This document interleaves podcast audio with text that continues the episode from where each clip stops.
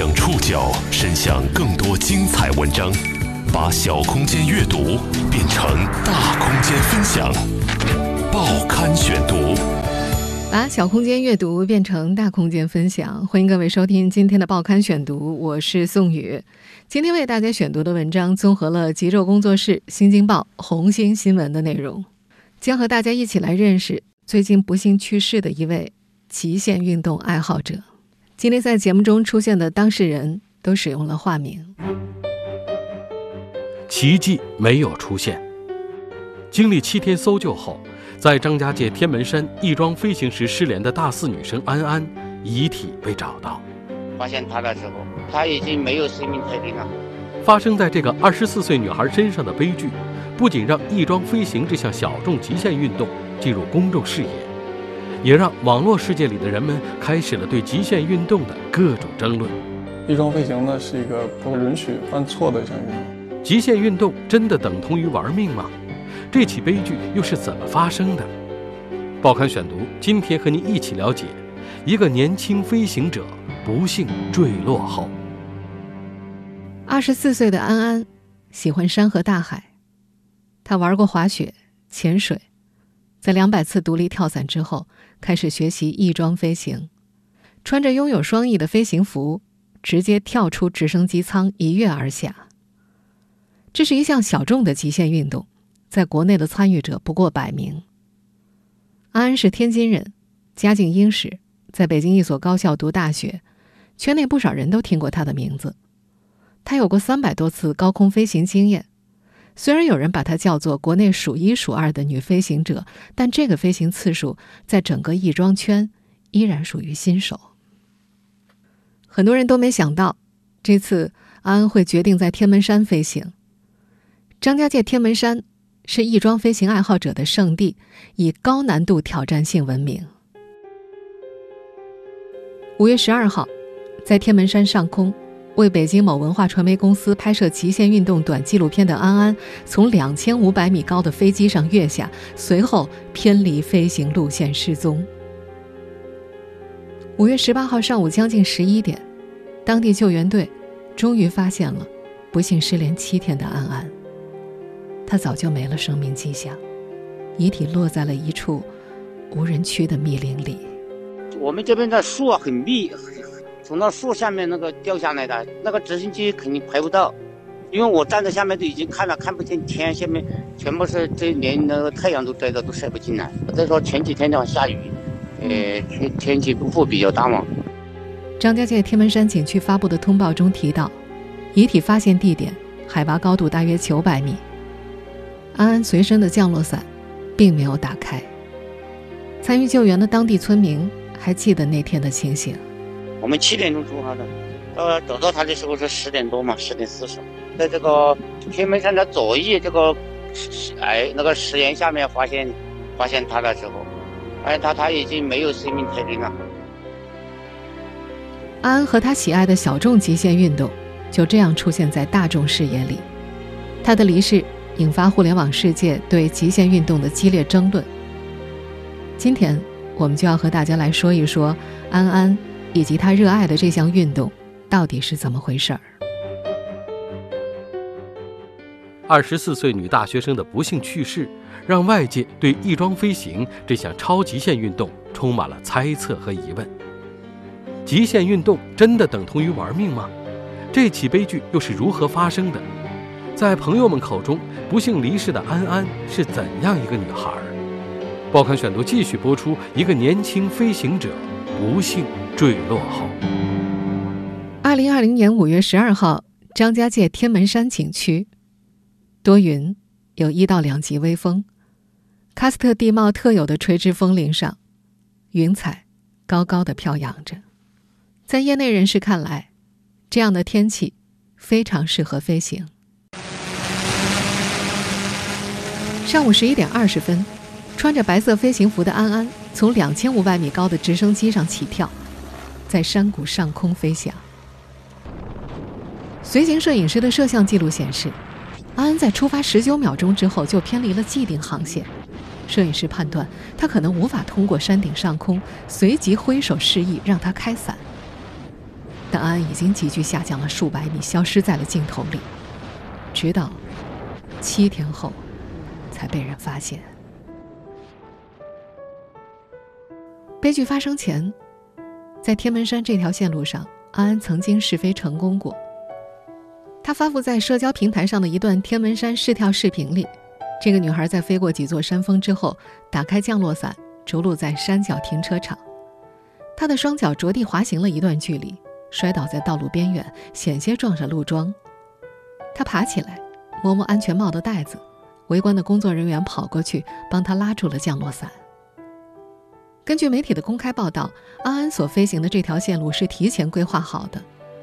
他从直升机跳下之后，需要飞过几个有定点机位的山峰，再飞向着陆点开伞。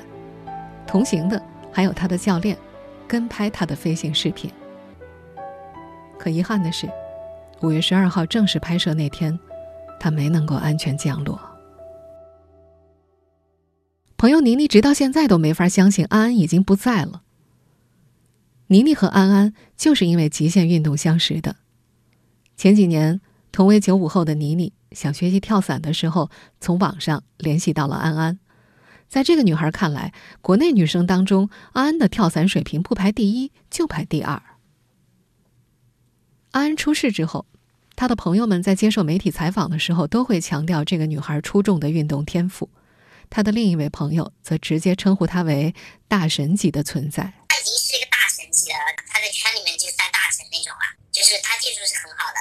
所以这一次失误也不知道他什么情况。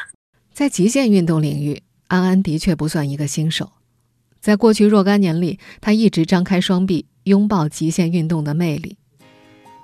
他从十八岁开始学习单板滑雪，十九岁在巴厘岛学习水肺潜水，考了 AOW 潜水证，能够深潜三十米；二十岁学习自由潜和冲浪。他通过了 AIDA 自由潜四星考核，学会闭气三分多钟，在水下平游。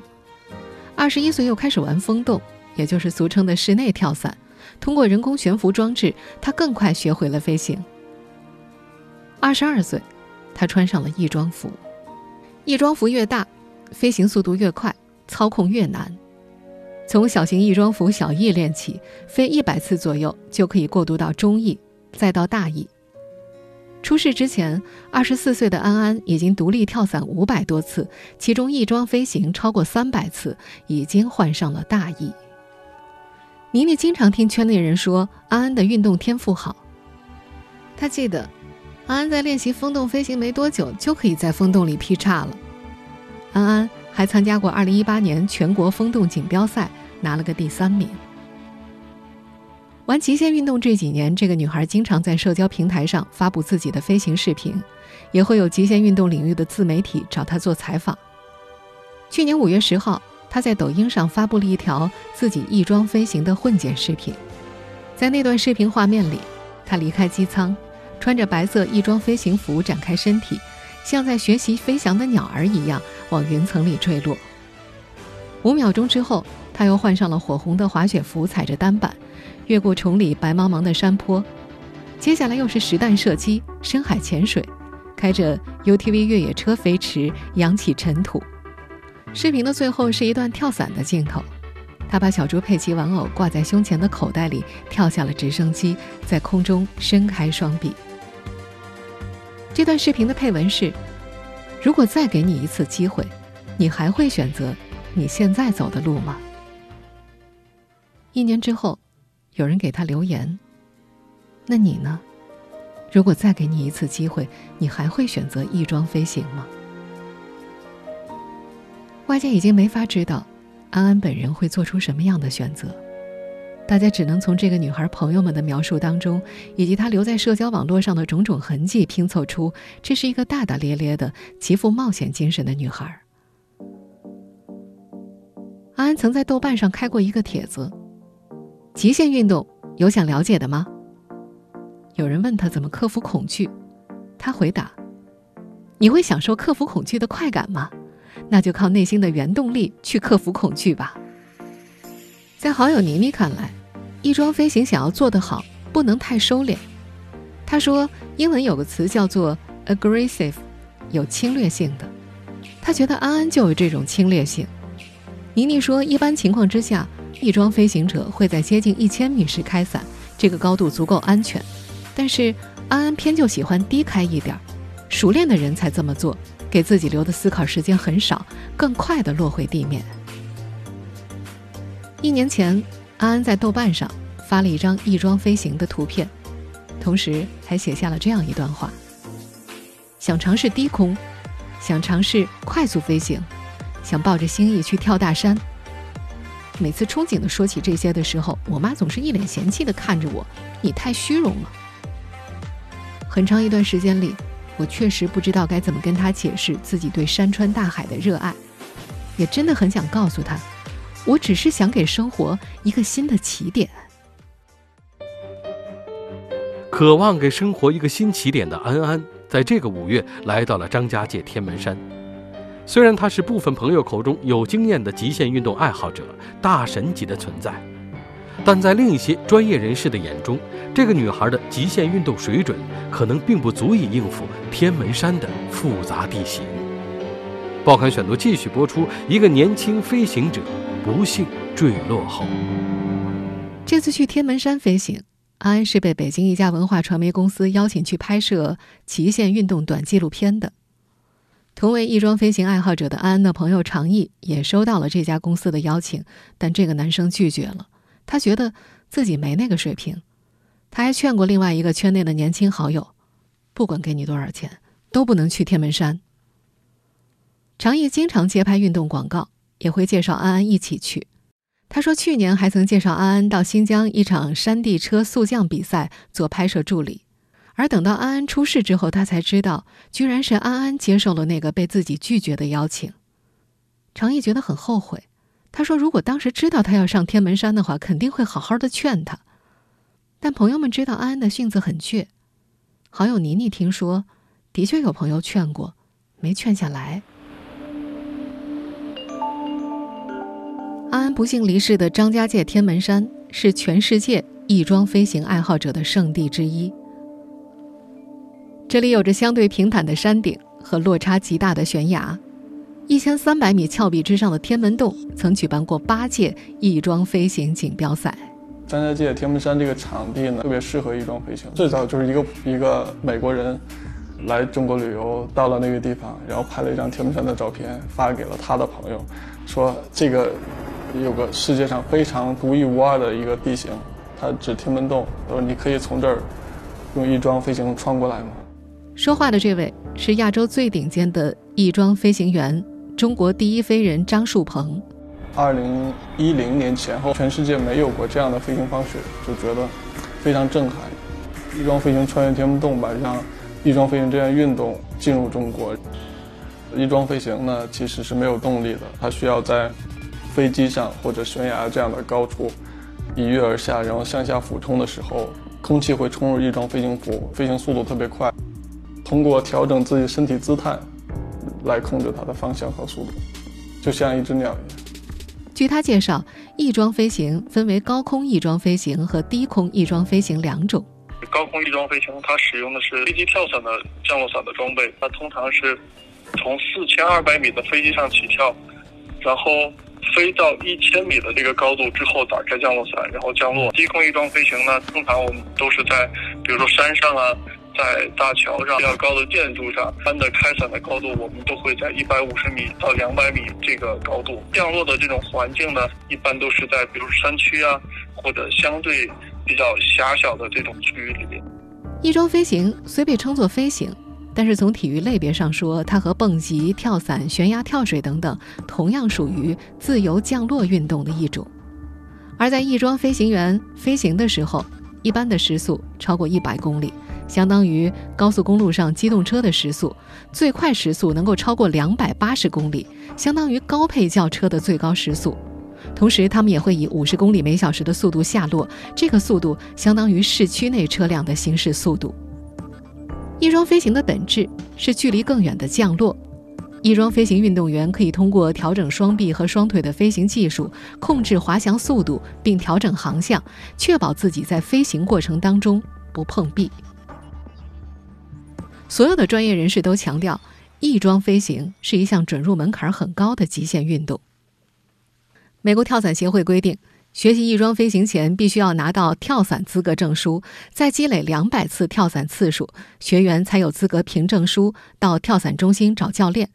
经过教练同意之后，才能够去学习翼装飞行。翼装飞行的课程长达十八个月，对学员的飞行技巧、身体素质的要求都很高。学员还需要加强手臂、腰腹、肩部的肌肉力量，以便能够在空中保持平衡或者转向。根据张树鹏的介绍，目前在我国国内翼装飞行的参与者不过百人。到现在为止，国内能够飞翼装的人，这个人数也就在一百人左右。这个里边大部分都是属于这种爱好者，能够称得上职业的十位数以下。在二零一九年接受一家视频媒体采访的时候，张树鹏还说了这样一句话：“翼装飞行呢是一个不允许犯错的一项运动。”在安安出事之后。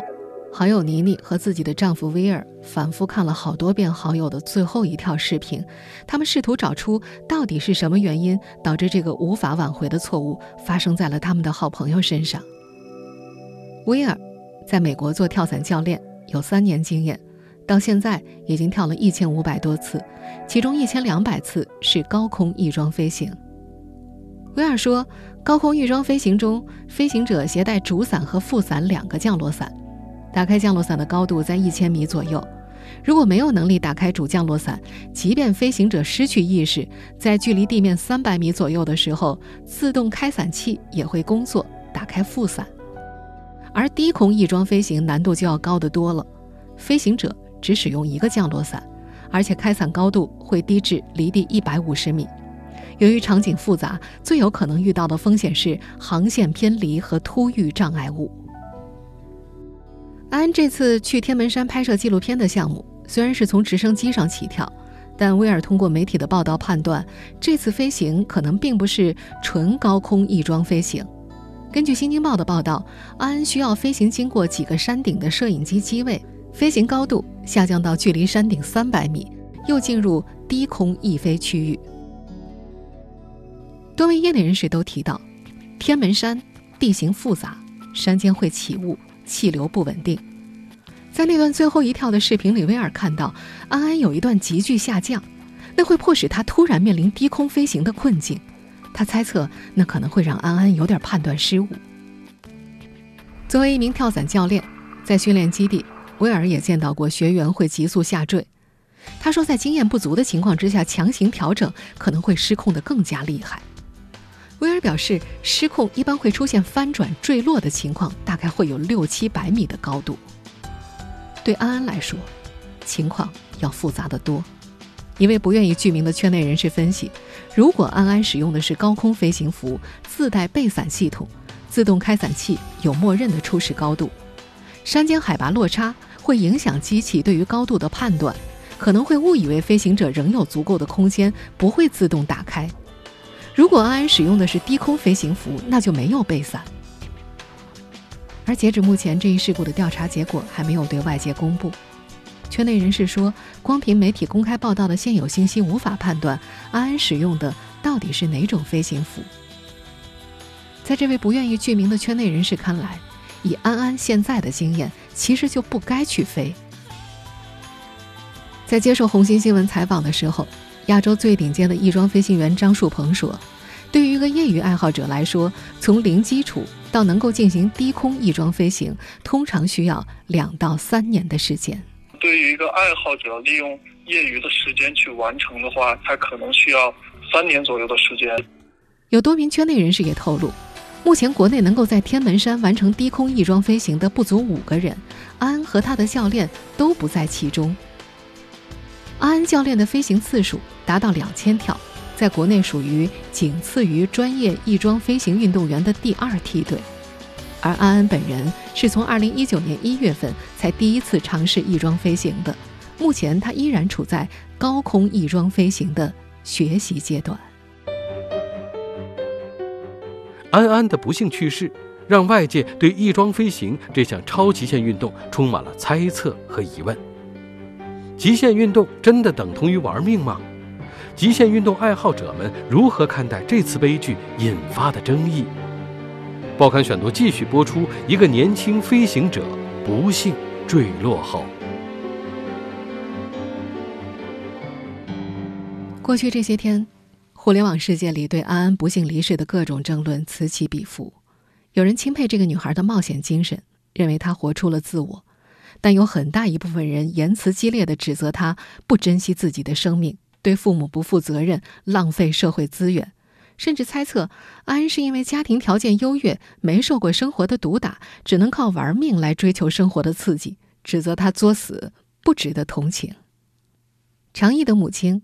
也看到了那些争论，他问儿子认不认得安安。因为怕母亲担心，常毅回答不认得。母亲又问：“哎呦，玩这个东西，撇下了父母怎么办哦？”听到母亲这句话的时候，常毅没忍住掉了眼泪。他在接受极昼工作室采访时说：“玩极限运动，自己觉得唯一对不起的也只有父母。”他还说。热爱生命中热爱的东西，不需要给世界上其他人什么交代。常毅还说，在安安被找到之后，他的父母给跳伞群发来了消息，告诉安安昔日的伙伴们，安安遗体火化的时候，会让这个女孩身披她的战袍，也就是她喜欢的白色义装。安安的父母尊重了女儿的热爱。安安在社交平台上记录的。几乎全部都和自己的热爱相关，她好像把生活浸泡在这些运动里。作为好朋友，妮妮很难理解网络上的反应。在她眼里，安安是那么勇敢的人，他甚至主动签了一份人体器官捐献志愿书。在生前接受自媒体采访的时候，安安说：“希望一旦生活中有意外发生，能够尽最后一份力去帮助更多的人。”一样沉浸在极限运动当中的女孩多多，或许能够理解安安。这个女孩也迷恋运动所带来的肾上腺素飙升的快感。相信很多人可能听说过“吊桥效应”这个词，这是指当一个人提心吊胆地过吊桥的时候，会不由自主的心跳加快。这个时候，如果碰巧遇见一个人，那么他会错把这种由情境引起的心跳加快理解为对方使自己心动才产生的生理反应。我们在面对恐惧事物时的反应和面对心上人的反应是类似的，都会心跳加速、瞳孔放大、呼吸加快。所以，对于那些喜欢极限运动的人来说，他们从极限运动当中所获得的紧张刺激感，和很多普通人从恋爱当中获得的快感是一样的。你会为爱情不可自拔，而他们则会沉迷极限运动。但是，能够理解这种感受的人，毕竟是少数。原本小众的极限运动，因为这场事故受到关注和抨击，让圈内人感到焦虑。他们不愿意一场小概率的偶然事件就让自己热爱的运动被贴上世界上最疯狂极限运动的标签。作为一名有着一千两百多次高空翼装飞行经验的跳伞教练，威尔讨厌被误解。他说：“我们不像新闻里讲的那样是不要命的。”威尔原本是学会计的，后来他坚决放弃了这个专业，成为了一名跳伞教练。他就是因为受到低空翼装飞行的吸引。他想参加翼空飞行锦标赛，而这三年的跳伞经历都是要为之后的飞行做准备的。他觉得，自己热爱的运动项目是一项需要经过细致周密准备的运动。国内翼装飞行第一人张树鹏也说，这项运动其实是一个有规律可循的运动，不是疯子的运动。在学习的过程当中，如果都能够按照要求科学的一步一步的去提高的话，是可以保证飞行人员的安全的。他还表示，虽然这项运动最初的死亡率曾经高达百分之三十，但现在经过设备的不断改装发展，死亡率已经降低了很多，变成了千分之五。翼装飞行怎么说呢？这项运动呃是极限运动，任何的极限运动都是一样的，都有风险存在。这是我们去年。做了一个事故率的这个调查，在翼装飞行包括跳伞，它的事故率是在千分之五以下。二零一九年年末，在接受一家视频媒体采访时，张树鹏还说过这样一段话：就有一句话叫“没有危险的运动，只有危险的人”。按照它的规则去做的话，能够保证安全。需要对规则抱有敬畏之心，在合理的范围之内突破自我，才能真正避免遗憾的发生。安安的不幸离世，通过各种方式，影响着他的朋友们。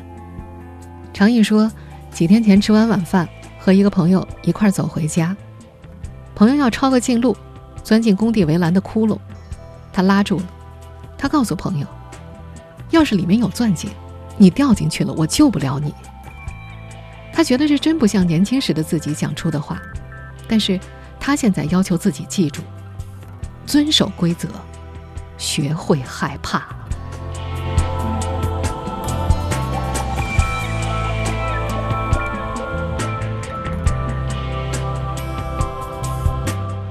听众朋友，以上您收听的是《报刊选读》，一个年轻飞行者不幸坠落后，我是宋宇，感谢各位的收听。